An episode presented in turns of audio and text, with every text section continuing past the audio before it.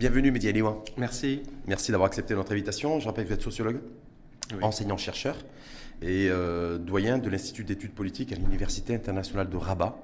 Effectivement. Donc euh, on, va parler, on va débattre avec vous. Il y a bien sûr cet, cet événement tragique survenu euh, ce week-end, samedi soir d'ailleurs, le décès d'une jeune supportrice du, du Raja. Euh, donc on va revenir un petit peu là-dessus. Vous, en tant que, en tant que sociologue, je n'ai pas dit expert du hooliganisme, en tout cas, euh, mais bon, voir un petit peu avec vous si, en tout cas, la lecture sociologique que vous faites de cet événement euh, qui a marqué les, les- consciences et qui, et qui revêt un caractère dramatique. On va revenir également sur les enjeux en matière de, à la fois de conjoncture inflationniste, d'état social, voilà, comment on peut essayer de, de construire un peu toutes ces choses-là. Il y a entre celles et ceux qui considèrent que, que le gouvernement ne fait rien, ou pas suffisamment en tout cas, pour alléger la pression, fiscale, la pression euh, sur le pouvoir d'achat, et ceux qui considèrent que qu'ils font, en tout cas le gouvernement, qui fait le maximum en subventionnant les produits de première nécessité, en aidant les transporteurs. Voilà, et que ça, c'est la politique aussi de, soutien au pouvoir d'achat. Et donc tout ça, en- quand on le fond, là, un État social à, construire était la devise, du, euh, en tout cas du gouvernement. Et ensuite, revenir avec vous sur les enjeux sociétaux également, parce qu'on annonce euh, en peut-être semestre 2023 euh, une réforme du code pénal. Il devrait suivre d'ailleurs une réforme également du code de la famille, hein, de la Moudawana, donc de poser aussi ces enjeux en matière de, en matière de liberté, de liberté individuelle et de liberté collective. Mehdi Aliwa sur le, le décès tragique de- d'une jeune fille, 29 ans, c'était samedi soir. Ouais. Euh, C'est, c'est- c'est, euh, on n'a jamais de nom déjà. Toutes les condoléances à sa famille euh, et à ses proches. On ne va pas voir un match de foot ou en tout cas on ne va pas sortir pour, faire, pour des loisirs ou quoi que ce soit et perdre la vie. C'est- ça n'a pas de sens. Perdre la vie de toute façon si jeune c'est toujours compliqué. Euh, ici c'est les questions des mouvements de foule qui sont en, en jeu. Euh, c'est pas nouveau, ça arrive un peu partout sur Terre, ça arrive aussi régulièrement au Maroc. Euh, évidemment, euh, euh, quand il y a des mouvements de foule, il y a toujours une responsabilité collective de ceux qui sont censés maintenir l'ordre et protéger les citoyens et les citoyennes. Donc il faudra voir, parce que l'enquête est en cours, difficile de commenter, on ne sait pas exactement ce qui s'est passé. Donc Mhm. il faudra voir, est-ce qu'il y a des responsabilités, est-ce que les forces de l'ordre étaient en nombre suffisant, est-ce que la billetterie n'a pas vendu plus de billets qu'il ce qu'il a priori, faudrait. c'est- il y a plein de choses comme ça de cette nature-là qui ressortent en tout cas. Exactement, on n'a aucune idée. Ce qui est sûr, c'est que euh, même quand tous les astres sont bien alignés, il peut toujours y avoir des mouvements de foule. C'est pas pour être pessimiste, mais ni pour d'ailleurs euh, excuser des choses qui ne sont pas excusables, mais c'est pour dire que c'est pas facile hein, à, à gérer les foules. et Il y a un savoir-faire. Et comme le Maroc aujourd'hui est en lice pour euh, euh, euh, porter la Coupe du Monde de football et que la Bah, déjà, la football, il y a la CAN d'ailleurs, le, Maroc est candidat pour l'organisation de la Cannes en 2025 et la Coupe du Monde en 2030 Voilà. avec l'Espagne et le Portugal. Mais, mais là-dessus, vous, quand vous voyez, vous avez vu certainement comment sur les réseaux sociaux, il faut que les responsables payent, il faut qu'ils soient traduits en justice, il faut faire toute la lumière sur cette affaire, il ne faut pas qu'une fois de plus on, on dise voilà, euh, il y ait des atermoiements et qu'ensuite les choses se tassent et qu'on oublie. oui.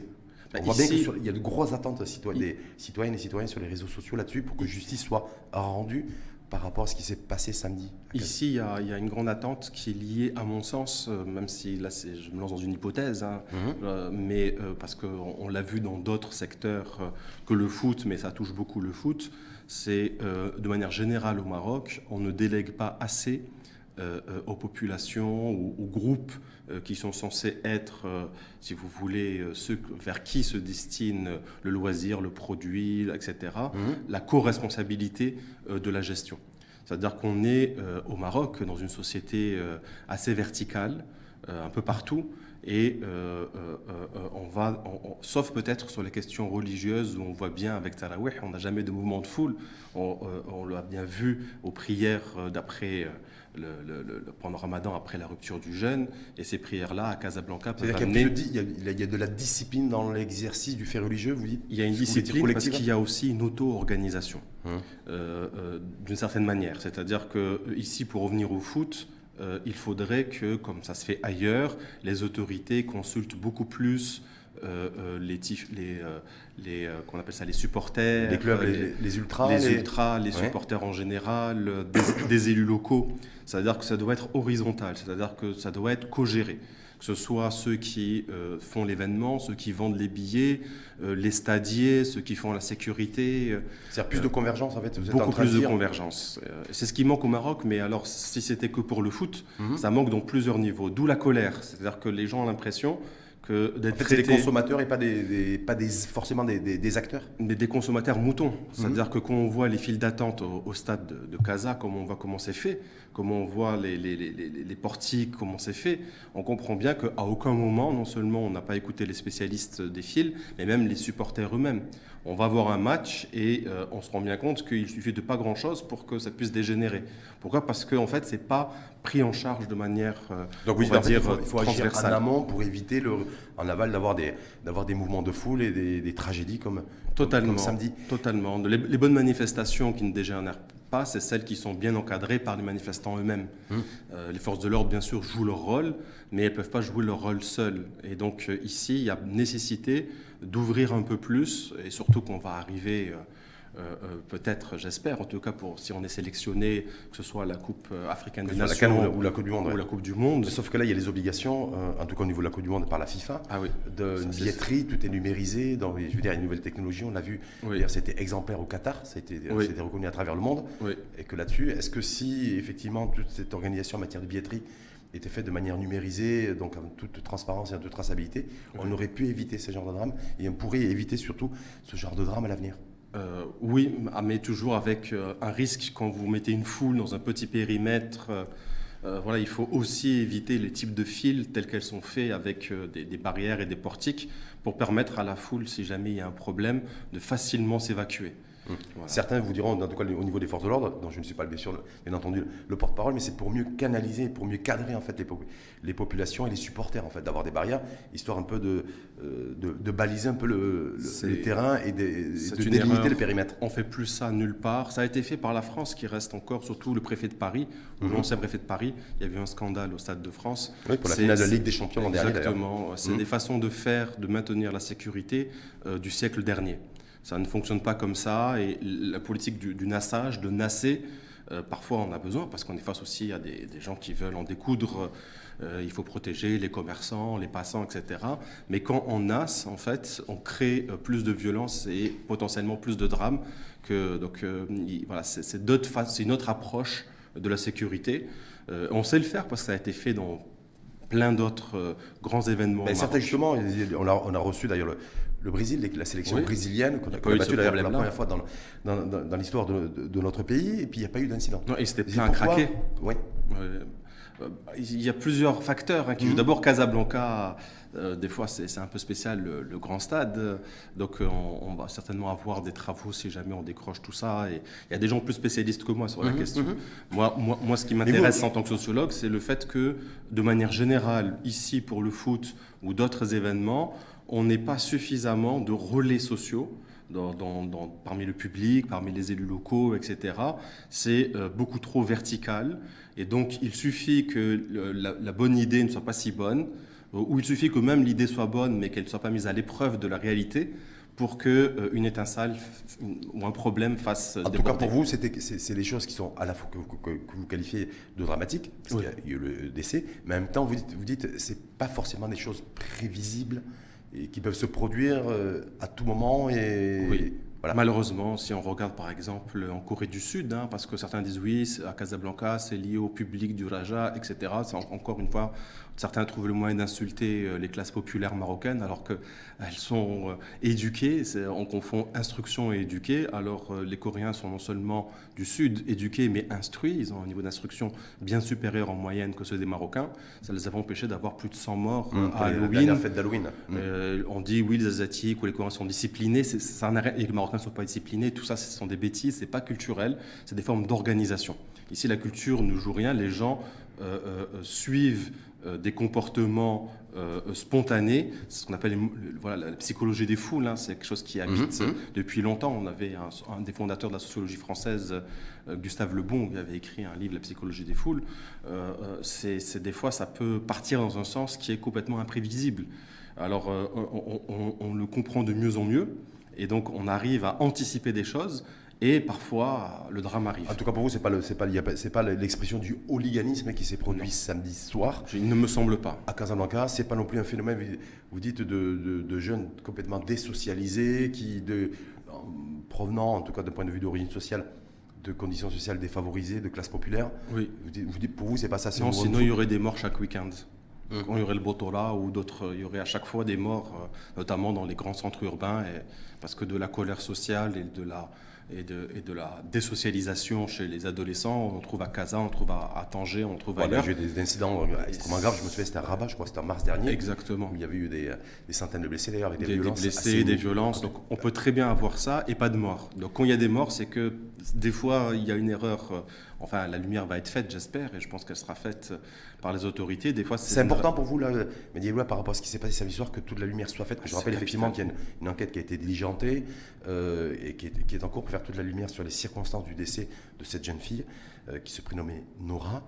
Et euh, donc, parce qu'il y a une grosse attente sur les réseaux sociaux en disant il faut que les responsables payent. Il faut qu'ils soient connus, et il faut que si effectivement leur responsabilité est avérée, il faut qu'ils soient traduits en justice. Ça, c'est un peu l'attente au niveau de, cette arène des réseaux sociaux. Bah, S'il y a des contrevenants à la loi, oui, sinon non.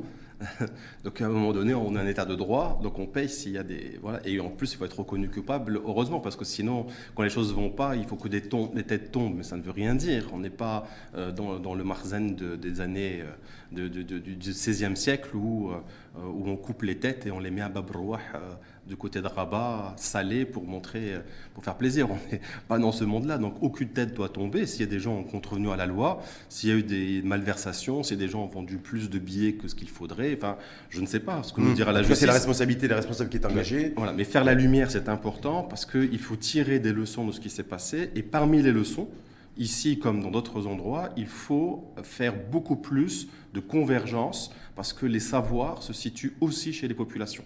Il ne faut pas toujours penser que parce qu'on a fait des études, voire des études prestigieuses, ou parce qu'on a un poste à responsabilité, qu'on sait mieux que les autres.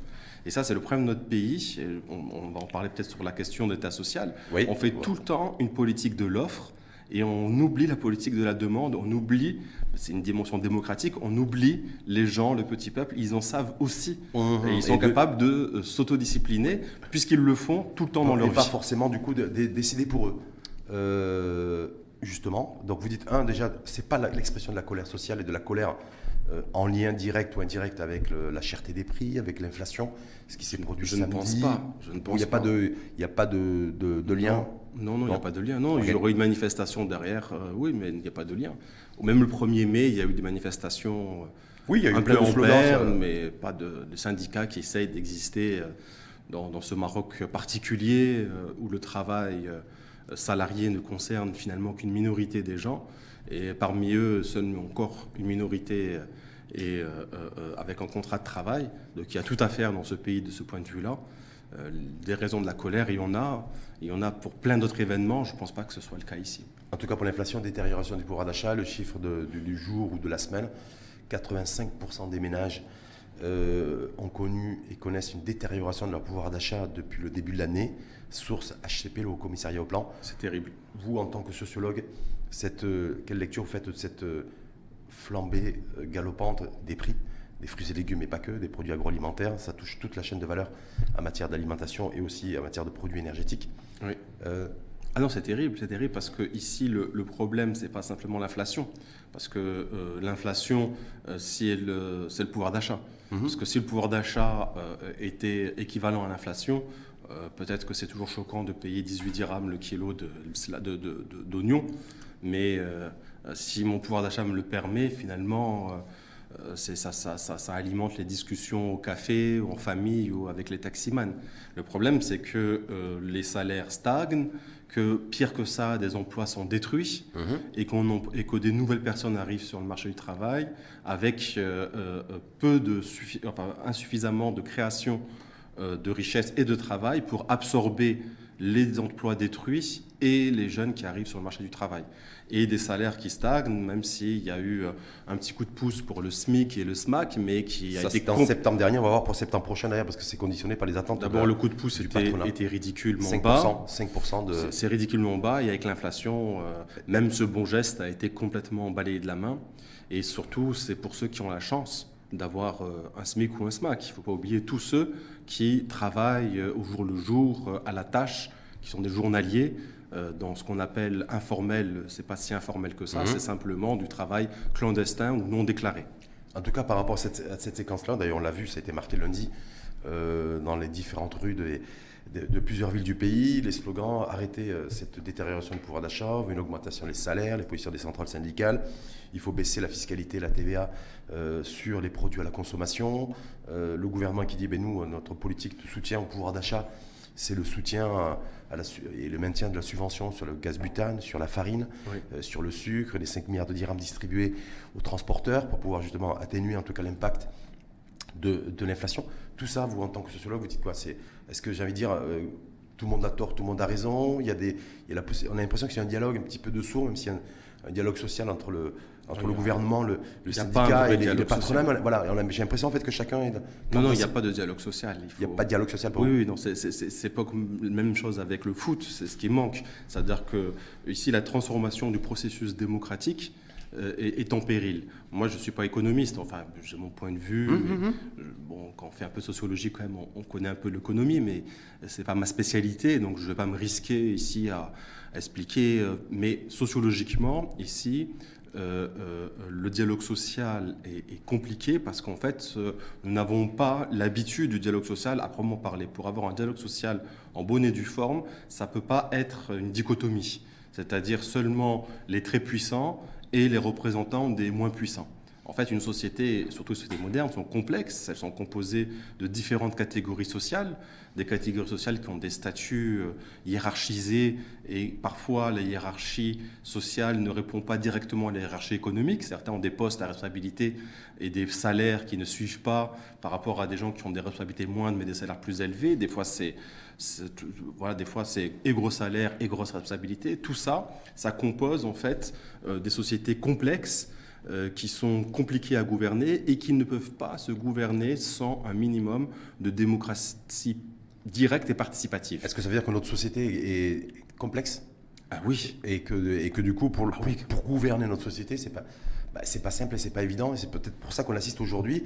vous dites, un, il n'y a, pas de, a pas de dialogue social. Oui. J'allais dire, certains considèrent qu'il y a même un dialogue de sourds. On l'a vu d'ailleurs à la lumière de ce 1er mai, qui est, qui, est symptomatique en la matière. C'est-à-dire un gouvernement, Younes Kouri qui s'exprime au nom du gouvernement, les centrales syndicales qui ont appelé, euh, qui ont appelé leurs euh, militants, en tout cas, euh, syndiqués à descendre dans la rue, et ils campent sur leur position. le patronat a fait valoir un petit peu ses, lui, ses, attentes lorsqu'il y a eu cette réunion tripartite avant le 1er mai, et puis on en reste là. Oui, non, mais parce que euh, la, politique d'un pays, d'une société complexe, euh, et en plus, pour reprendre un terme de Paul Pascon, une société composite, puisqu'elle elle mmh. est mmh. intermédiaire entre une société euh, postcoloniale, pré-industrielle, une société enfin, totalement indépendante, c'est le cas, mais moderne et, et, industrielle. On est encore entre les deux, on n'est mmh. pas une société industrielle. Euh, c'est une société dans laquelle on peut trouver des gens qui continuent à labourer avec des animaux et d'autres qui ont le goutte à goutte et des tracteurs dernier cri ou des, des capteurs solaires. Hum. Ou des capteurs solaires. Donc on est, on est dans, vraiment dans des, euh, dans, des échelles de, différenciation. De, enfin, ce pas le processus de différenciation sociale seulement, mais vraiment on est dans le spectre euh, de la hiérarchie sociale, dans des, dans des, dans des dans très très large. Ce n'est pas qu'une question de richesse, c'est-à-dire quand même mhm. une question de comportement, d'organisation sociale. on vit, l'inflation et on la subit, on la gère différemment du Totalement. en fonction des, différentes catégories de population. C'est pour ça qu'on a peut-être l'impression qu'en fait les différentes positions, en tout cas. Ça, c'est valable partout. Mhm. Le problème ici, c'est que pour pouvoir fonctionner, il faut une somme de ce qu'on appelle, même s'il faudrait le définir, c'est compliqué, de, corps intermédiaires. Mhm. Ces corps intermédiaires, ça peut être des fonctionnaires, la société civile, les partis politiques, euh, les, partis politiques, des syndicats Mmh. les médias d'ailleurs. Les médias mmh. euh, et ces corps intermédiaires sont à la fois des médiateurs, des accompagnateurs, mais aussi des contre-pouvoirs. Mmh. Et donc là-dessus, il y a des jeux politiques, euh, euh, ces antagonismes forts, notamment d'une société aussi complexe, peuvent se jouer sur différentes scènes. Et la multiplication des scènes, en fait, ça ne permet pas simplement de diminuer la conflictualité. Au contraire, ça l'augmente, mais c'est une bonne chose parce que ça permet aux gens aussi de se confronter. Mais faut-il pour autant que euh, non seulement ils soient écoutés, mais qu'ils aient un minimum de pouvoir de décision mhm. Et donc, euh, on n'a pas besoin. Enfin, c'est très. On a par exemple la nécessité d'avoir des syndicats forts qui parlent avec euh, le, gouvernement, mais on a besoin aussi, à l'intérieur de l'entreprise, d'avoir des espaces euh, de, débat, des délégués mmh, du personnel, syndicaux, etc. Ça doit se passer à tous les niveaux. Pas attendre forcément le 1er mai de, chaque année. Mais là, cette fois-ci, en tout cas, le gouvernement dit clairement, en tout cas l'amélioration du pouvoir d'achat, une hausse éventuellement des salaires, ça ne sera pas avant 2024. Donc, du coup, grosso modo, en tout cas pour cette année 2023, en pleine conjoncture inflationniste, et malgré en tout cas les revendications des centrales syndicales, euh, bah, il n'y aura rien. Rien, à signaler bah, du côté façon, du, pouvoir exécutif. À, un moment donné, il faut être, euh, il faut être raisonnable. C'est-à-dire que ceux qui ont gagné les élections, surtout le parti qui arrive, enfin les deux partis arrivent en tête, mais surtout euh, le parti du RNI, est sur une position libérale économique. Mhm. Et donc, euh, c'est le, le, le, le, parti des patrons. C'est le parti de la CGM. Euh, est-ce que c'est le, parti de l'investissement, c'est le parti de l'économie, c'est le parti du business? Alors c'est intéressant. Vous non, mais c'est la réalité. Le, chef du gouvernement lui-même, hum. et, d'ailleurs avec une success story impressionnante. Donc à un moment donné, si, vous n'êtes pas surpris en tout cas en disant voilà, il n'y a pas de redistribution. Je suis surpris que les gens soient surpris. C'est pas parce que j'ai fait une thèse de sociologie, je veux dire, pas besoin de, faire des études pour comprendre que le programme politique d'un parti politique plus son ADN était un ADN d'une gouvernance par le haut, de l'offre, euh, de maîtrise, euh, euh, quasi, on va dire, oligopolistique de la gestion du pays. Mmh. Et donc, forcément, c'est pas comme ça un dialogue de sourds. C'est-à-dire que, combien même ils peuvent avoir raison sur un ensemble de choses, ils sont déterminés par l'environnement. En tout cas, clairement, vous dites, ils sont, en fait, cet exécutif et, à sa tête le, RNI est en parfaite cohérence avec son idéologie, sa doctrine en tout cas. Totalement. Politique et, surtout essentiellement économique. Totalement, c'est une politique de l'offre. Purement de l'offre. Hum. Et une politique de l'offre euh, euh, euh, n'est jamais bonne. Euh, sais pas parce que je suis keynésien ou, quoi que ce soit. C'est, enfin, je veux dire, ici, il n'y a pas d'idéologie. C'est qu'une politique purement de l'offre est une politique déconnectée de la réalité sociale. Moi, comme je suis sociologue, ce qui m'intéresse, c'est la réalité sociale. Mmh. Comment les gens s'organisent, fonctionnent, du comportement individuel au comportement collectif, comment ça nourrit les imaginaires et comment ça, comment ça produit de l'organisation sociale qui a une incidence politique. Et l'idée, c'est pour faire l'inverse. Une politique de l'offre ne permet pas une organisation sociale euh, de la, de la société Non, absolument pas. Mmh. On ne décrète pas. Il y a beaucoup d'écoles de pensée là-dessus qui considèrent qu'effectivement, la politique de l'offre, c'est attirer plus d'investissements, c'est booster l'économie, et que ça, ça permettra, en tout cas, avec le temps, d'organiser socialement une société. D'autres considèrent qu'effectivement. ça le fait dans un monde imaginaire. Mmh. On, on, ça le fait dans un monde imaginaire. C'est ça la technocratie aussi. Alors, c'est pas après le RNI, maintenant je tape sur les technocrates, mais mmh, c'est mmh. que ben, j'ai des équations, euh, j'ai mes petits trains à vapeur euh, ou, euh, ou, électriques. voilà, je, je, sais fabriquer des choses complexes parce que j'ai été bon en mathématiques au lycée, j'ai fait mon, ma prépa et ma grande école. donc, je suis un bon ingénieur. Bravo, c'est très bien, mais sauf que la société, d'accord, les humains ne sont pas des robots, ce ne sont pas des équations. Ou alors c'est des équations, c'est des équations non linéaires et euh, on ne peut pas les équilibrer. Hein. Euh, on ne sait pas additionner une femme ou un ouvrier multiplié par un cadre euh, et plus un supporter du Raja égal, ça ne donne rien. On ne sait pas faire ça. Et donc ça ne veut pas dire que la technocratie ou les, les, grands esprits n'ont pas leur pierre à apporter à l'édifice. Ils nous ont apporté le Maroc que nous connaissons aujourd'hui, ils ont fait progresser ce pays, mais on, voit bien qu'il y a un plafond de verre qu'on ne dépasse pas, parce qu'on oublie l'essentiel, c'est que avec qui, c'est comme si vous vous, dites, euh, voilà, j'ai le meilleur entraîneur du monde au football, euh, j'ai les meilleurs euh, stades, les mmh. meilleures infrastructures, maintenant, par contre, j'ai pas de joueurs. Mmh. Mais on va faire avec les, joueurs viendront après. Comment ça, les joueurs ils viennent pas après? Bon, en même temps, en même temps, c'est intéressant de dire, ouais, moi, vous êtes surpris de la surprise de certains de nos concitoyennes et concitoyens de la politique menée par ce gouvernement, qui est une politique de l'offre et qu'il avait annoncé, il avait annoncé la couleur dès le départ. Oui. Et vous dites, je ne comprends pas pourquoi fait, les gens sont surpris de la conduite de la politique, de la politique des politiques publiques et de la politique économique de ce gouvernement. Oui, bah, en même temps, c'est aussi le paradoxe, c'est que le, la démocratie, c'est euh, la demande aussi. Mhm. Et donc ici, la demande populaire euh, avec l'adhésion à un parti du vote, a créé le résultat des élections que l'on connaît. Sauf que combien de gens ont voté, mhm. quel taux de participation, D'accord et, combien de gens ont voté pour ces partis C'est là-dessus qu'il y a, si vous voulez, une sorte de, dissonance cognitive qui fait, il y a un biais, où d'un côté on se dit, euh, mais les gens ils ont voté pour moi quand même, mhm. et j'étais clair dans ce que je voulais faire. Et j'ai bénéficié de la légitimité populaire du coup. Et oui, et puis j'ai un, beau, un beau projet, selon leur logique à eux, c'est un beau mhm. projet, et sur plein d'aspects, je suis sûr que c'est des choses qui peuvent fonctionner. Et en plus, le, peuple a voté pour moi. Sauf que là où il y a une erreur de diagnostic, c'est que non, une minorité des hum. Marocains ont participé aux urnes et parmi lesquels certains ont voté pour vous. Sauf que Mediani, dans le discours en tout cas, euh, lorsqu'ils expriment, monsieur, beaucoup le reprochent un manque de communication euh, enfin, je dis, euh, par rapport à cet exécutif, c'est de dire voilà, effectivement, je reste sur la politique de l'offre, je reste sur la politique budgétaire initiée, inflation ou pas inflation, mais en même temps, je, je, travaille sur l'amour, l'assurance maladie obligatoire pour son élargissement. je fais en sorte aussi de, de, déployer des aides directes, certainement, a priori, deuxième semestre 2023 maintenant. C'est très, mais encore une politique de l'offre. Est-ce qu'on sait ce que veulent les Marocains pour l'amour? Est-ce qu'on sait que, comment les Marocains s'organisent pour la santé? Est-ce que on sait réellement, est-ce qu'on a eu des travaux de sociologues et d'anthropologues, il y en a un petit peu, qui ont travaillé réellement sur ce que ça veut dire ne pas pouvoir euh, euh, euh, être aidé socialement, enfin je veux dire par des caisses assurantielles pour pouvoir se soigner mm-hmm. Est-ce qu'on sait comment les gens s'organisent? Et peut-être que si on regardait comment les gens s'organisent socialement, c'est-à-dire avec leur famille, leur entourage, leur patron qui fait un peu de, charité euh, musulmane, etc., pour les aider de temps en temps, etc., comme par exemple des gens, des femmes de ménage qui sous-payent, mais se disent si elles tombent malades, bah, c'est moi qui vais... Je, vais ne subvenir aux, je, besoins, voilà, je charge les frais médicaux. Et, en plus, je vais euh, le dire que je suis un bon musulman parce que je fais ça, etc., alors qu'en fait, il suffisait tous les mois de donner dans la caisse euh, une petite somme, et au final, c'est tout le monde qui est gagnant, non seulement euh, la personne qui travaille euh, au ménage, mais même l'ensemble. Euh, voilà. On ne sait pas comment les donc même de faire. C'est-à-dire que même vis-à-vis de l'amour, vous dites même ce gouvernement, ah, lorsqu'il lance ce chantier de l'amour, ils sont l'approche en fait idéologique. Ils sont beaucoup trop sur l'offre, ils ne sont pas suffisamment sur la oui, demande. Mais, ils sont pas du tout sur la demande. Mais ce gouvernement et le précédent et, mmh. l'antépinultième, si vous me permettez cette expression, c'est pas nouveau. Uh-huh. C'est pas. Enfin, moi, je, ici, j'ai pas de discours politique. C'est pas, pas, faire du social, ça. C'est pas, pas d'avoir. D'un côté, je maintiens ma politique budget, ma politique pub politique économique selon ma doctrine et mon idéologie. Oui.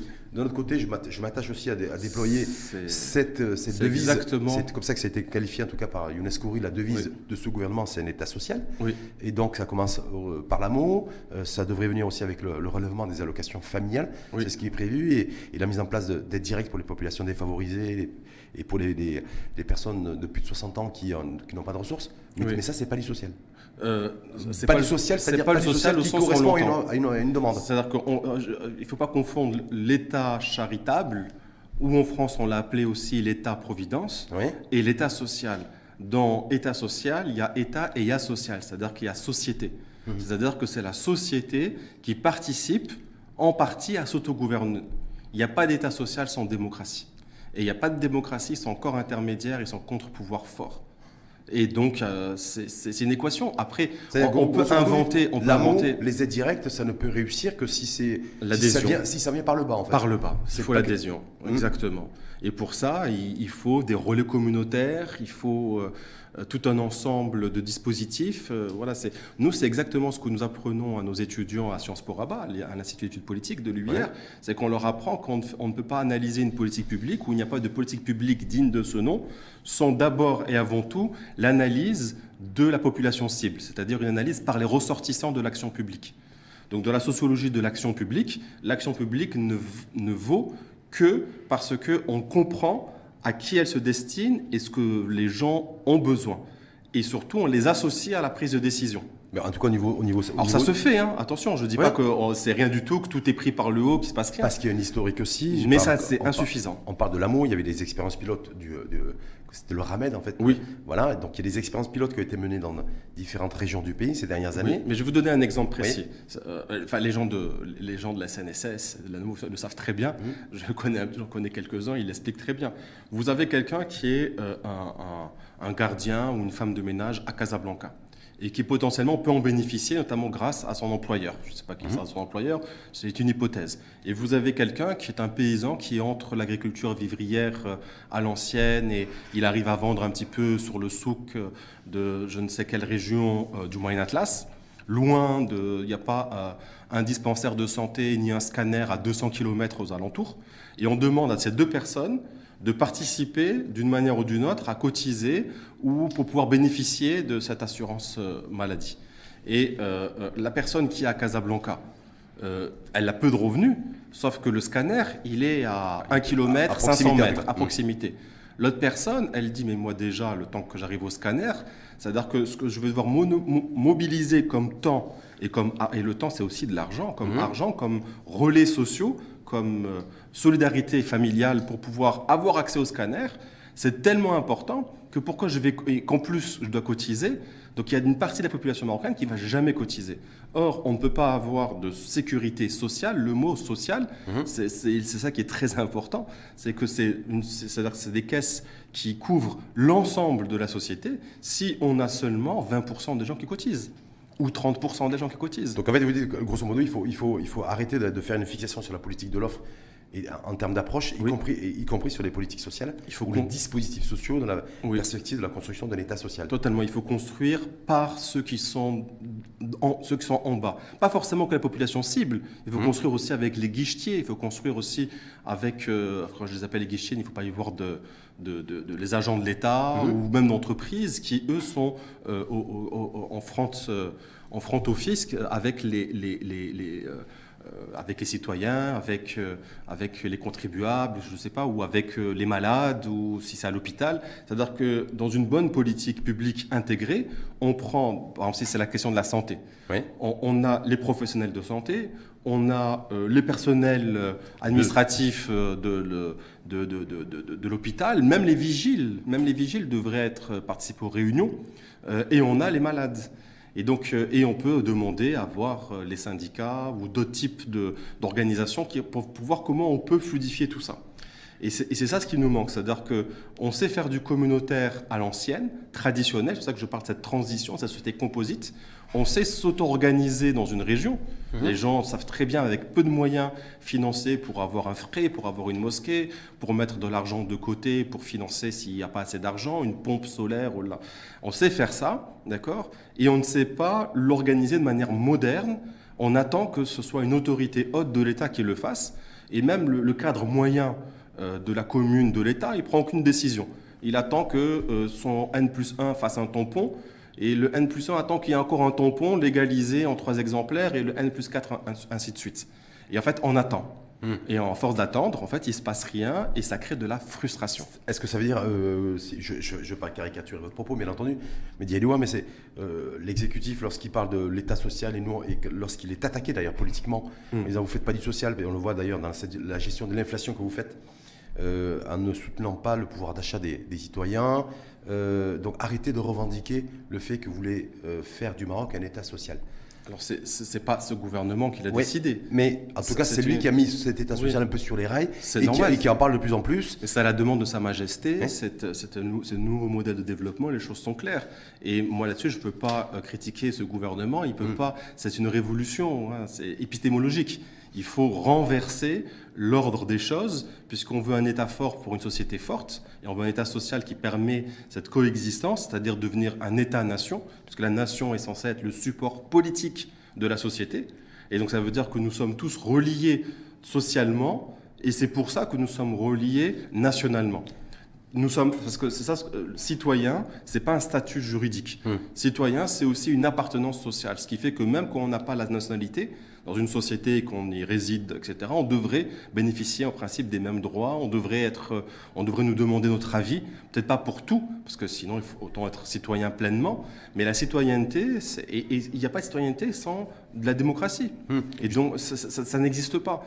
Donc on ne pourra pas inventer, sinon on confond euh, euh, l'État-providence. État social, en tout cas, c'est ce qui est en, construction, c'est la devise en tout cas de cet exécutif, mais si vous disiez ça existait antérieurement, est-ce que ça, ça peut réussir aussi euh, sans la mise à niveau d'un code pénal, d'une Moudawana réforme du, code de la famille aussi, parce qu'aujourd'hui, il y a beaucoup de fixations qui se fait autour de l'amour, l'assurance maladie. En tout cas, c'est ce qui est avancé par l'exécutif pour justifier, euh, en tout cas, sa politique sociale et euh, le déploiement à venir, a priori, des aides directes pour les populations défavorisées. Mais il y a un enjeu aussi de société, ou un double enjeu en tout cas. C'est la réforme du code pénal et la réforme du code de la. En vérité, c'est le même. Famille, voilà. Pour un sociologue, c'est le même enjeu. C'est le même enjeu pour vous. Ah, c'est le même enjeu. Pourquoi? Parce que c'est pas c'est pas une question de liberté individuelle, c'est une question d'organisation sociale, ce qu'on appelle une, si vous voulez, la manière dont la société est organisée. Donc quand elle est organisée de manière communautaire, la famille est un pilier essentiel puisque c'est le début de la communauté et ce n'est pas une famille conjugale avec des parents et des enfants et de moins en moins d'enfants. C'est des, des, familles élargies dans lesquelles on a les parents, les enfants, les, les oncles, les tantes, les grands-parents, les cousins, etc. Et donc on continue à avoir cette forme marocaine, mais de la famille traditionnelle, on va le dire rapidement. Mhm. Mais depuis longtemps, on a une forme nouvelle qui a émergé, notamment avec la transformation de la société, l'accession voilà, aux droits individuels, aux droits civiques. Mhm. Les femmes ont le droit de vote, les hommes ont le droit de vote, euh, l'accession à l'école, les gens mhm. vont à l'école. À la consommation également à, la consommation, mais déjà à l'école. Avant même de consommer, vous êtes un enfant et vous n'êtes pas euh, noté en principe en fonction de qui est votre père ou de quelle famille vous venez ou de quelle tribu. Vous êtes noté en fonction de vos résultats, au mérite. Alors bien sûr, on peut regarder dans le détail des fois, mais grosso modo, vous, quand vous regardez tous les pans de la société dans lesquels nous sommes au Maroc, euh, euh, l'individu est mis d'une certaine manière sur le devant de la scène et est responsabilisé politiquement, juridiquement, pénalement, euh, mmh. socialement, au travail. C'est pas votre famille qui touche un salaire, c'est vous qui percevez un salaire. Alors, vous me dites la Moudawana, ben, c'est exactement ça. Si les femmes, elles, travaillent, elles dégagent des revenus d'une activité génératrice de revenus, vendeuse, quelle qu'elle soit, elles sont médecins, profession libérale ou salariées, bref. En tout cas, autonomes financièrement. C'est leur argent, c'est l'argent euh, qu'elles sont censées, euh, c'est elles qui sont payées en tant qu'individus et qu'elles sont censées utiliser comme elles l'entendent dans le foyer. Sauf que euh, traditionnellement, dans la famille ancienne, c'était l'homme qui devenait, devait subvenir aux besoins à 100%, et ce qui appartenait à la femme, puisqu'elle n'était pas censée hériter comme les hommes, encore aujourd'hui, euh, j'ai envie de dire euh, malheureusement, parce que c'est plus la société dans laquelle nous sommes, comme elles ne sont pas censées avoir beaucoup d'activités génératrices de revenus, quelles qu'elles soient, finalement, il est logique qu'elles soient prises en charge par les hommes, le père, le frère, l'oncle et le mari, quand il y a un mari qui sait, et si le mari n'est plus là, les personnes plus là, les fils. D'accord mm. Et donc une autorité masculine, mais c'est plus le monde dans lequel nous vivons. Donc là aussi, il y a encore une dissonance. Mais est-ce que ça veut dire par rapport, si on essaie de faire un lien, je ne sais pas s'il est à droit ou maladroit ce lien-là, oui. mais il y a une loi que je vais faire, mais en tout cas, moi je suis, euh, je suis pas surpris par la politique de ce gouvernement au niveau euh, économique, parce qu'il travaille sur la politique de l'offre, il, il, reste, il, reste, il reste, il campe sur cette position-là en disant voilà, moi je veux attirer plus d'investissements, et donc voilà, et je gère l'inflation comme je peux la gérer via la caisse de compensation. Donc vous dites une politique de l'offre, donc libérale. Oui. Voilà. Est-ce que là, du coup, sur la double réforme code pénal Moudawana, euh, il faudrait qu'il soit aussi cohérent avec lui-même et qu'il se montre aussi libéral euh, qu'il est en économie que sur le terrain sociétal? Ah, moi, je, moi, Pour qu'il y ait une logique en tout cas. Moi je vois pas euh, ici le, libéralisme, vous savez, il peut très bien être ah, le libéralisme économique s'accompagne très bien du libéralisme sociétal. Hein. Mhm. Donc c'est pas moi là-dessus. Ça n'a pas toujours été le cas chez nous, mais bon. ouais, moi c'est pas c'est pas ça mon propos. Mon mhm. propos il est sociologique. Je ne dis pas ce que doit ou pas doit faire le gouvernement. Mais s'il y a une espèce de logique et de cohérence en non, tout cas, la, logique politique au sens du terme. Non, c'est que le, le, le, le, code pénal marocain est dépassé depuis très longtemps. Mhm. Les professionnels demandent sa réforme depuis très longtemps. Euh, euh, et, et, surtout depuis la nouvelle constitution de 2011, euh, les deux tiers du code pénal est anticonstitutionnel. Donc c'est comme si vous voulez faire la Coupe du Monde de football et vous n'avez pas de stade. Mhm. Ou là vous avez un stade encore avec du sable, etc. À un moment donné, si vous voulez... Sauf qu'il y a des choses qui figent un petit peu, voire qui, qui, qui, constituent en, tout cas une espèce de facteur un peu Parce de blocage. il manque, il manque pragmatisme. sur le droit, le droit de succession, sur l'égalité en matière d'étage homme-femme. Euh, y a, on est a priori loin du consensus là-dessus. On est très loin du consensus, politique, y compris du consensus politique là-dessus. Donc euh, il y a le mariage des mineurs où effectivement les choses pourraient évoluer. On l'a vu d'ailleurs avec cette dernière affaire dramatique de cette jeune fille de 11 ans au moment des faits qui a été violée par plusieurs adultes à, plusieurs reprises. Euh, il y a cette question aussi de l'avortement, l'IVG. D'ailleurs, le dernier épisode en date, je crois que c'était à Meknes la semaine dernière, où un médecin et, et son assistante ont été, ont été entendus en garde à vue pour un avortement clandestin sur une mineure de 15 ans. Donc voilà, y a, y a, les sujets sont là, mais euh, est-ce qu'ils font consensus? Euh, En fait, à la fois politique et à la fois sociétal. Non, il ne faut pas un consensus, mais il faut gouverner dans le bon sens, dans le, enfin, c'est-à-dire euh, vers ce qui, de manière pragmatique, permettrait de changer pour mettre en conformité les évolutions de la société marocaine et aussi les évolutions euh, euh, de, la constitution marocaine mhm. et euh, la manière dont les gens s'auto-organisent. Et l'évolution sociologique des populations aussi. C'est ce que je dis, c'est-à-dire que ici, les personnes ne comprennent pas ce qu'il y a derrière tout un ensemble d'enjeux de mhm. réforme parce qu'ils pensent qu'ils ne sont pas touchés. Mais pourquoi ils pensent qu'ils ne sont pas touchés? Parce qu'en en fait, personne ne leur dit qu'ils sont touchés parce que nous manquons de sociologues, nous manquons d'études de terrain, nous manquons aussi de transparence sur tout un ensemble de choses. Et, il y a aussi, et, nous sommes en plus, de manière générale, économiquement, dans une politique de l'offre, mais même politiquement. Euh, et donc, a pas la on ne sait pas la réalité. Du désordre sociétal. Et du désordre social, quand on entend la position de certains conservateurs et des forces conservatrices, parce qu'il y a les forces euh, en matière de modernité, mais aussi les forces en matière de, conservatisme, qui disent oui, mais si s'il y a une modification de l'article 490, par exemple, du Code pénal sur les libertés euh, individuelles, le, liberté, liberté sexuelle, ben, ça va être le désordre social si effectivement il y a un rééquilibrage du droit euh, de succession, ça va être un désordre social et sociétal. Il y a des, catégories d'individus aussi qui ont cette pensée-là. En fait, moi j'ai l'analyse totalement inverse. Hum. Nous sommes déjà dans, le désordre social parce que nous voulons empêcher des choses que nous ne sommes pas capables d'empêcher. C'est hum. ça la politique de l'offre. D'accord? Le problème, c'est de dire je décrète que le cannabis est interdit et je suis incapable de faire respecter cette loi-là. Donc, ça crée du désordre social. C'est-à-dire qu'il y a une règle assez simple. Est-ce qu'il y a un juste milieu? Parce que d'un côté, ce qui existe aujourd'hui crée le désordre social. Oui. Euh, si les choses évoluent, en tout cas, euh, certains craignent, eux, un désordre social. Non, c'est là, là, où, en, quelque part, on sais, mais c'est la complexité en fait, de notre pays. C'est l'inverse. La, la, chance que nous avons au Maroc, c'est hum. que les sociétés qui ont évolué avec cette forme-là euh, euh, que nous connaissons aujourd'hui, elles l'ont fait, quand je dis évoluer, n'y voyez pas quelque chose de positif, hein. c'est mm-hmm. ni positif ni négatif, c'est un changement de société. Euh, elles l'ont fait il y a déjà plusieurs décennies et elles ont commencé ça même il y a plus d'un siècle. Mhm. Donc on a quand même des exemples d'ailleurs de, voir comment les choses sont passées pour pouvoir anticiper, pas faire les mêmes erreurs, euh, pour pouvoir anticiper, pouvoir comprendre aussi qu'il y a des choses. Mais est-ce qu'on n'est pas dans une, dans une séquence aussi média-liwa euh, dans lequel en fait il faudra inventer nous-mêmes notre état social? Mais ça, Il faudra inventer nous-mêmes aussi, c'est-à-dire un modèle maroco-marocain, Made in Morocco d'ailleurs, au, niveau, au niveau sociétal. C'est exactement ce que j'essaie de, de développer, avec qui on l'invente ce modèle social Est-ce qu'on l'invente avec les cabinets McKinsey ou je ne sais pas qui extérieurs mhm. et avec l'élite marocaine ou est-ce qu'on l'invente avec les premiers concernés, les Marocains eux-mêmes? C'est tout l'enjeu. Mhm. D'accord Donc maintenant, moi je dis pas comment il faudrait faire parce que sinon je, des leviers, je montrerai un parti politique et j'en ai pas du tout envie. Moi je j'essaie d'être le plus neutre possible, même si vous me poussez à, prendre des positions. Alors que ici, c'est justement un point d'analyse. C'est vraiment un point de méthode. Méthodologiquement, il faut faire du Madi de Marocco et on fait du Madi de Marocco avec ceux qui habitent au Maroc.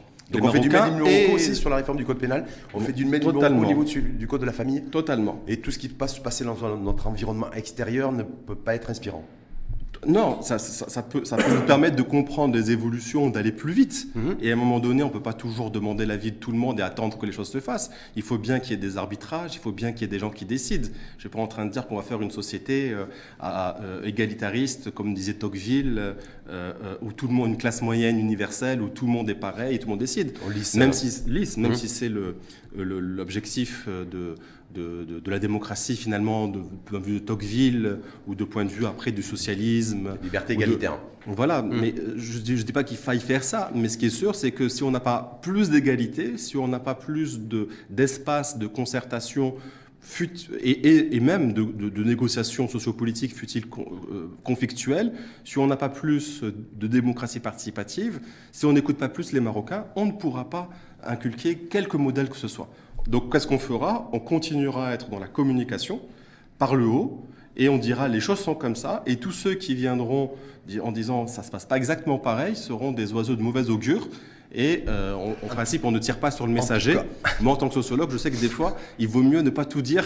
C'est bon pour sa santé. Oui, et, toute forme de santé. Mais peut-être dire, ouais, et ceux qui considèrent que, que, en tout cas, par rapport à ces mouvements euh, féministes, d'ailleurs, euh, il y a des choses qui sont privées aussi dans ce sens, avec le, le, le, mouvement hors la loi et autres. Mmh. voilà, euh, vous ne pourrez pas tout avoir d'un coup. C'est-à-dire l'égalité en matière d'héritage homme-femme euh, le fait que le mariage des mineurs, ce soit haro et interdiction définitive pour tout juge d'octroyer des dérogations pour le, pour le mariage des mineurs et légiférer sur, pour dépénaliser l'avortement clandestin, tout ça d'un coup et d'un bloc dans la future réforme, ça ne sera pas possible. Donc il, y a, il, faut y aller, il faudra y aller step by step. Ça, a priori, c'est un peu la tendance de fond du moment. Ça, je laisse ça aux politiques. Mais pour moi, la décision. Hein, mais le, fait que ça, le fait que ça démarche un peu plutôt, plutôt graduelle, en fait, parce que ça correspondrait beaucoup plus à notre Made in Morocco à nous, notre logiciel euh, collectif, non, je pense plutôt que d'y aller de manière un peu. Ça, ça, correspond en fait aux sociétés qui, euh, dont le élective, dont une partie du pouvoir euh, sont liées aux élections, et que donc il faut jamais trop se fâcher à ses électeurs et euh, euh, comme on ne sait pas trop de manière précise qui pousse les électeurs à voter, lorsqu'on arrive à, avoir deux, trois éléments en termes de valeur sur lesquels on est sûr, on s'y accroche comme un pouce sur la tête. Euh, en tout cas, pour vous, cette, cette double réforme, vous dites, parce que vous considérez que pour vous, c'est une réforme en bloc, en fait, réforme du code pénal et réforme du code de la Moudawana. Est-ce que c'est et, et, de, de l'État social Et de l'État social, les trois combinés. Est-ce que c'est l'enjeu du moment C'est le virage à ne pas louper Ah, c'est le virage à ne pas louper. De toute façon, on va y arriver. C'est-à-dire que moi, je suis pas en train de dire comment il faut y arriver. Je suis en train de dire que de toute façon, la demande est là. C'est-à-dire que même ceux qui peuvent euh, être sur, justement, c'est pour ça que c'est compliqué notre pays. Il y a tout un ensemble d'ambivalence mhm. où les personnes demandent de liberté et demandent d'être aidées pour pouvoir être libres, mais le refusent pour d'autres catégories. Par exemple, je veux avoir une bourse en tant qu'étudiant, je veux pouvoir me, me, loger et je veux pouvoir euh, être, bénéficier de, de, santé, mais je veux pas que ma sœur, elle hérite comme moi. Donc il donc, euh, y, a, y, a, y, a des, des, problèmes de fond. Mmh. Et, comment les régler? Moi, j'en ai aucune idée. Si je savais, euh, je prendrais mon bâton de pèlerin, je montrais un mouvement politique. moi, ce que je sais, c'est que par contre, ces antagonismes, ces conflits, ces ambivalences, ces paradoxes, certains disent même cette schizophrénie, euh, euh, elles, font partie du jeu politique marocain et on, doit avoir la, comment dire, le courage politique d'accepter que euh, le populisme ne fera pas avancer. donner à une partie de ceux qui crient le plus fort ce qu'ils pensent être le plus important, c'est pas ce qui fera avancer les choses. Et quand on explique facilement les choses aux gens, euh, peut-être qu'en termes de valeurs, ils sont contre le, le, fait, le, fait, que les femmes puissent avoir une liberté sexuelle, mais euh, quand ils voient qu'ils peuvent gagner ailleurs plus de liberté ou plus de droits à la dignité, ils sont favorables. Bah, en tout cas, ça, ça, équilibre les choses. Ce qu'on ne sait pas, c'est que la plupart, parce qu'on dit que ce sera le désordre social, c'est déjà le désordre social. On a plus de 20 000 cas par an euh, sur la question euh, vous même âge des mineurs, mais je parlais du code 490 oui, pour débauche, facette. Et donc on a euh, euh, par an, et vous imaginez la police, la police scientifique, le procureur du roi, le juge, on a une mobilisation énorme alors que les tribunaux sont surchargés, alors qu'il y a d'autres choses beaucoup plus importantes. Alors parmi, parmi, parmi ça, sur ces questions-là, il y a aussi des fois des questions euh, euh, liées à la prostitution, des questions liées mmh, mmh. à l'abandon familial, donc il y a des choses à traiter. Mais aller embêter les gens parce que adultes, parce qu'ils ont des rapports sexuels consentants, adultes, je dis bien, mmh. euh, en privé, Franchement, c'est une perte de temps et d'énergie. Si on passerait, bon là, je, moi j'ai pas la, prétention d'être bien informé, euh, mais si justement par rapport à cet article 490, donc qui pénalise les relations sexuelles euh, hors mariage entre adultes consentants, si on dépénalise, si demain la, décision était prise de dépénaliser, c'est-à-dire pas d'incarcération, en tout cas pour ceux qui seraient pris, en tout cas par la, par la, par la police là-dessus, mais qui ait une contravention, une amende, est-ce que là, ça serait pour vous un progrès ou pas? Mais évidemment. je évidemment, les dépénalisations, c'est toujours bien. Ces mmh. dépénalisations, c'est parce que dans les sociétés électives, il faut, euh, il faut toujours euh, des compromis, hmm. des consensus. En tout cas, il y aurait une amende. Bah, ça serait, on serait, Oui, mais moi, je ne suis pas ici, je suis en tant que sociologue, donc je suis pas en train de porter ah. un, combat. En tout cas, vous, dites, que c'est un progrès, en tout cas, ça serait un progrès social et sociétal. Énorme, énorme. De dépénaliser la relation sexuelle en mariage entre si. Et, si, on, si, on, trouve un compromis sur l'héritage, hmm. en disant on maintient, puisqu'il y a un texte religieux qui est assez clair, mais on trouve une autre manière de compenser les femmes, pourquoi pas hmm. Le problème ici, c'est que la tension entre les hommes et les femmes, elle est liée à la société moderne, où les hommes et les femmes veulent se marier, et quand il y a eu la réforme d'Amoudawana, le nombre de mariages au Maroc, vous savez, a explosé. On ne s'est jamais autant marié. Mais pourquoi mmh. Parce que d'un coup, les femmes savaient qu'elles n'allaient plus être complètement sous l'emprise du mari. Et vous savez ce que c'était la conséquence de cette explosion de mariage? C'est l'explosion des divorces. L'explosion des bah divorces, et ça ne fait que commencer. Complètement. D'ailleurs, on avait reçu Soumia Namen Goussous, comme vous, là, qui, avec qui nous avions débattu, débattu de ça. Et si on dit aussi que, ou on pourrait dire en tout cas, selon certains économistes, je sais que vous êtes sociologue, mais moi, qu'une une réforme du code pénal et du code de la famille en tout cas, donc plus de, plus de liberté, avec cette notion de responsabilité, mais plus de liberté, c'était aussi créateur de richesse et euh, avec un impact positif sur le, sur le PIB Potentiellement, parce que si on fait une politique de la demande, puisque ça peut faire des nouveaux consommateurs, euh, des gens plus libérés, plus, même, bon, même si c'est l'inflation voilà. que ça coûte cher. Mais, mais, voilà, c'est pour ça que j'ai dit c'est potentiel, hum. parce que c'est bien d'être libre et de pouvoir euh, consommer. Faut-il avoir le moyen de consommer? Hum. On ne remplacera jamais une, la, la question de la de la, du travail. L'enjeu ici, c'est la question du travail.